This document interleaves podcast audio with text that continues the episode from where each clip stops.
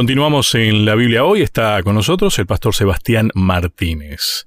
Hasta ahora hemos venido hablando, Sebastián, de que hay eh, mucha coherencia. Hemos hablado de Josías. Eh, me llamó mucho la atención esa palabra de que me gustaría tenerlo también a veces, ¿no? Se conmovió. ¿Cuántas veces nos conmovemos leyendo la Biblia? Lo tiro para pensarlo, ¿no? Sí, y déjame hacer una aplicación actual. Cuando Josías se conmueve al escuchar por primera vez la palabra de Dios inspirada en Moisés, este libro de Deuteronomio, había una cierta rispidez con el reino del norte. Israel y Judá ya estaba dividido.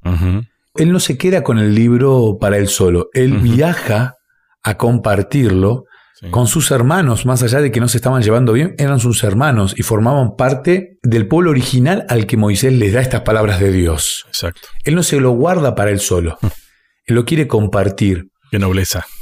Qué nobleza. Es que cuando uno se conmueve con Dios, uno deja de pensar en adventista, en cristiano, en. Uno sabe que es miembro de la familia de Dios y tiene, se ve obligado a compartir este alimento espiritual con otros. Y además, me gusta pensar en que la palabra de Dios leída con sinceridad y con un corazón quebrado, honesto, puede remediar cualquier división. Entonces me pregunto, y aquí le quiero hacer una pregunta a la familia de, Radio Nuevo Tiempo, a los amigos allá en Colombia, en Venezuela, en Perú, en Bolivia, en Paraguay, en Chile, en Uruguay, por supuesto, y aquí en Argentina. ¿Hay división en tu iglesia hoy? Terminando el año, ¿hay división? ¿Esto del COVID trajo división porque algunos quieren la virtualidad, otros no, algunos aceptan esto de las redes sociales, otros no. La música trajo división, la interpretación de la Biblia trajo división. Bueno, lo mejor es ir con corazón conmovido, sincero, como Josías, y solamente el texto bíblico va a producir unión. Así que quiero invitar a las, a las familias también que están con problemas tal vez sobre este fin de año a que puedan acercarse con corazón sencillo, ¿eh? A los pies de Cristo y el estudio de la Biblia automáticamente trae unión. Josías lo experimentó. Él, el rey, se fue a ver a sus hermanos para explicar y para contarle y para motivarlos y para compartir esto que él había vivido. Y sumo algo más a esta idea, Sebastián. Esto de la sencillez tiene que ver con que no esperemos ninguna cuestión mágica que suceda. ¿Viste cómo se habla muchas veces de, a mí no me gusta esa expresión, pero la magia de la Navidad?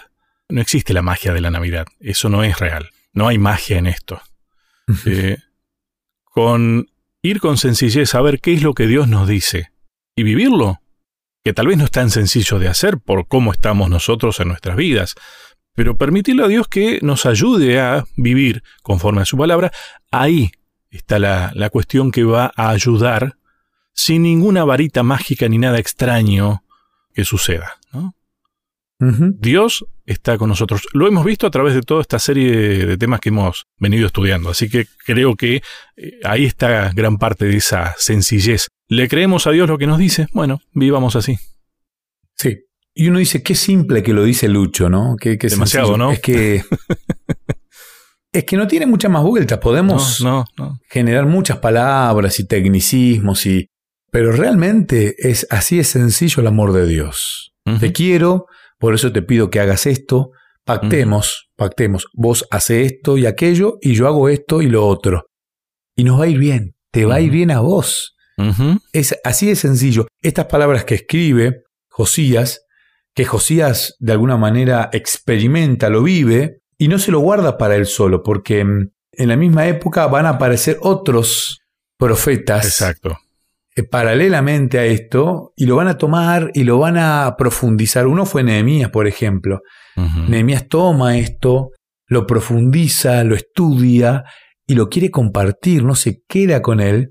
Le da algún toque decorativo, ¿no? Porque, por supuesto, ¿no? él lo lleva a, su público, a su audiencia, pero sigue siendo la misma esencia. Dios te ama, Dios hace un pacto y él le agrega algunos, como por ejemplo esta frase, los cielos de los cielos. Sí. Hablando de, lo magnífico que es Dios, y cuando uno valora lo magnífico que es Dios, a ver, ¿quién que viajó alguna vez en avión y vio tan pequeñito al ser humano, tan pequeñito a la raza, uno dijo, wow, Mirá cómo soy, mirá cuán chiquitito soy. Es una cuestión de perspectiva simplemente. Bueno, este, Nehemías quiere lograr esto con el pueblo. Que miremos con los ojos de Dios. Miremos con los ojos de Dios y podamos entender realmente el amor infinito que Él nos tiene. Eh, últimamente he estado mirando algunas imágenes en las cuales te van secuenciando, ¿no? Este sos vos en el mundo, en el planeta Tierra. Este es el planeta Tierra en, este, en el sistema solar, al lado del Sol, eh, y así. Y realmente creo que hasta la expresión los cielos de los cielos se queda corta, porque no sabemos qué más decir. Sí, sí. Y digamos que Nehemías se la da a un público que estaba teniendo problemas con la adoración. Y hoy nosotros sufrimos lo mismo. Sí, claro. Entonces, Nehemías le está diciendo al pueblo, muchachos, estamos teniendo problemas de adoración nosotros. Entonces, a ver, a ver, a ver, vamos a, a ubicarnos. Estamos teniendo serios problemas de adoración porque nos estamos confundiendo quién es el creador de todo. Y él remarca los cielos de los cielos para volver a traer a su pueblo a los pies del creador. Y hoy pasa lo mismo, Lucho. Hoy pasa lo mismo. Mm, volver a los pies del creador. Qué simple, qué sencillo. Pero cómo nos cuesta. Pero no es porque Dios sea el complicado, ¿no? Eh, mencionabas recién, Sebastián, que iban surgiendo otras voces que seguían con esta coherencia. Paralelamente allí a, Nehemías, estábamos hablando, bueno, la historia de Josías en Reyes, ¿no? Jeremías toma mucho de esto también. Me llama la atención también, Sebastián, esto, cómo a pesar de la lucha del enemigo de Dios por hacer desaparecer la palabra de Dios, Dios siempre se encargó de resguardarla. Y siempre cuando reaparece la palabra de Dios, como en este caso en la historia de Josías, van surgiendo otros que se van formando y van propagando la palabra de Dios nuevamente. Y eso casualmente genera un cambio. O sea, uno analiza desde el punto de vista de, la historia, de cómo se fue dando, y se rescatan verdades que estaban escondidas, y, a ver, no hay nada nuevo tampoco si vamos al caso. Se rescatan esas verdades que se habían perdido, y vuelve otra vez a funcionar un poco mejor la historia de la vida del hombre. Sí, sí, sí. Cuando uno ve Jeremías y uno empieza a entender el contexto de, Jeremías y de la escritura de Jeremías, se da cuenta que nuevamente estaba, él estaba viviendo en carne propia la este, desobediencia del pacto. Aquellas palabras, oye Israel, bueno, no las había oído este Israel y por eso él estaba viviendo las consecuencias aparece un texto bíblico que para muchos es el texto favorito, el texto preferido, Jeremías 29:13, muy, muy lindo. Y me buscaréis y me hallaréis, porque me buscaréis de todo vuestro corazón. Todo el mundo utiliza este texto con la firma de Jeremías. ¡Wow! Jeremías lo entendió todo. Ahora, cuando uno se da cuenta que Jeremías en realidad lo está tomando de Moisés, y uno dice, bueno, este Jeremías, no hay nada de malo en copiar lo que Dios dice. Uno quiere ser original muchas veces con frases, con dichos. Yo ya me resistí a todo eso. Yo soy un gran copiador de aquellos que, a los que Dios dotó con más talento para generar frases tan profundas y sencillas. Aquí Moisés lo dice de una manera excepcional. Lo escribe él en Deuteronomio. Y Jeremías lo toma, lo vuelve a plasmar a su pueblo.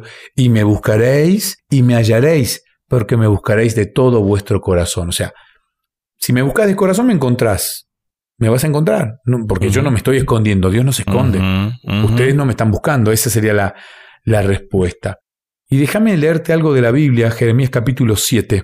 Dice, palabra de Jehová que vino a Jeremías, aquí lo tenemos a Dios hablando, diciéndole, ponte a la puerta de la casa de Jehová y proclama allí estas palabras, dile, oíd palabra de Jehová todo Judá, los que entráis por estas puertas para adorar a Jehová. Así ha dicho Jehová de los ejércitos. Dios de Israel, mejorad vuestros caminos y vuestras obras, y os haré habitar en este lugar. Bueno, hay una, una renovación del pacto.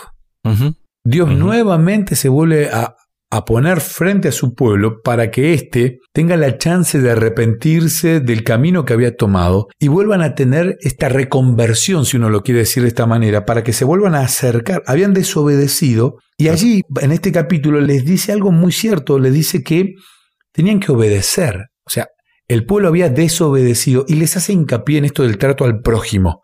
Les dice, cuiden al huérfano, al extranjero, no maltraten a las viudas. O sea, ama a tu prójimo, les dice. Ama a tu prójimo. Es tan sencillo. Le da más detalles nada más, tal vez, ¿no? Sí, detalles que uno va obviando, perdiendo, porque dejó de leer la ley, la Torá, el libro de Moisés. Por eso es tan repetido. Claro, es el más antiguo, sí, es lo más antiguo. Y como Dios en ese escrito antiguo se refleja, se muestra, se da a conocer, el resto de la Biblia va a ser un reflejo de esto. Déjame cerrarte con las palabras de Nehemías. Nehemías después de, hablar con el pueblo, no Jeremías, en Nehemías capítulo 9, versículo 38, usa un texto, una frasecita en, en, hebreo, una frase idiomática que tiene mucho significado. Termina resumiendo, bueno, después de todo esto, vamos al grano. Esa sería la traducción contemporánea.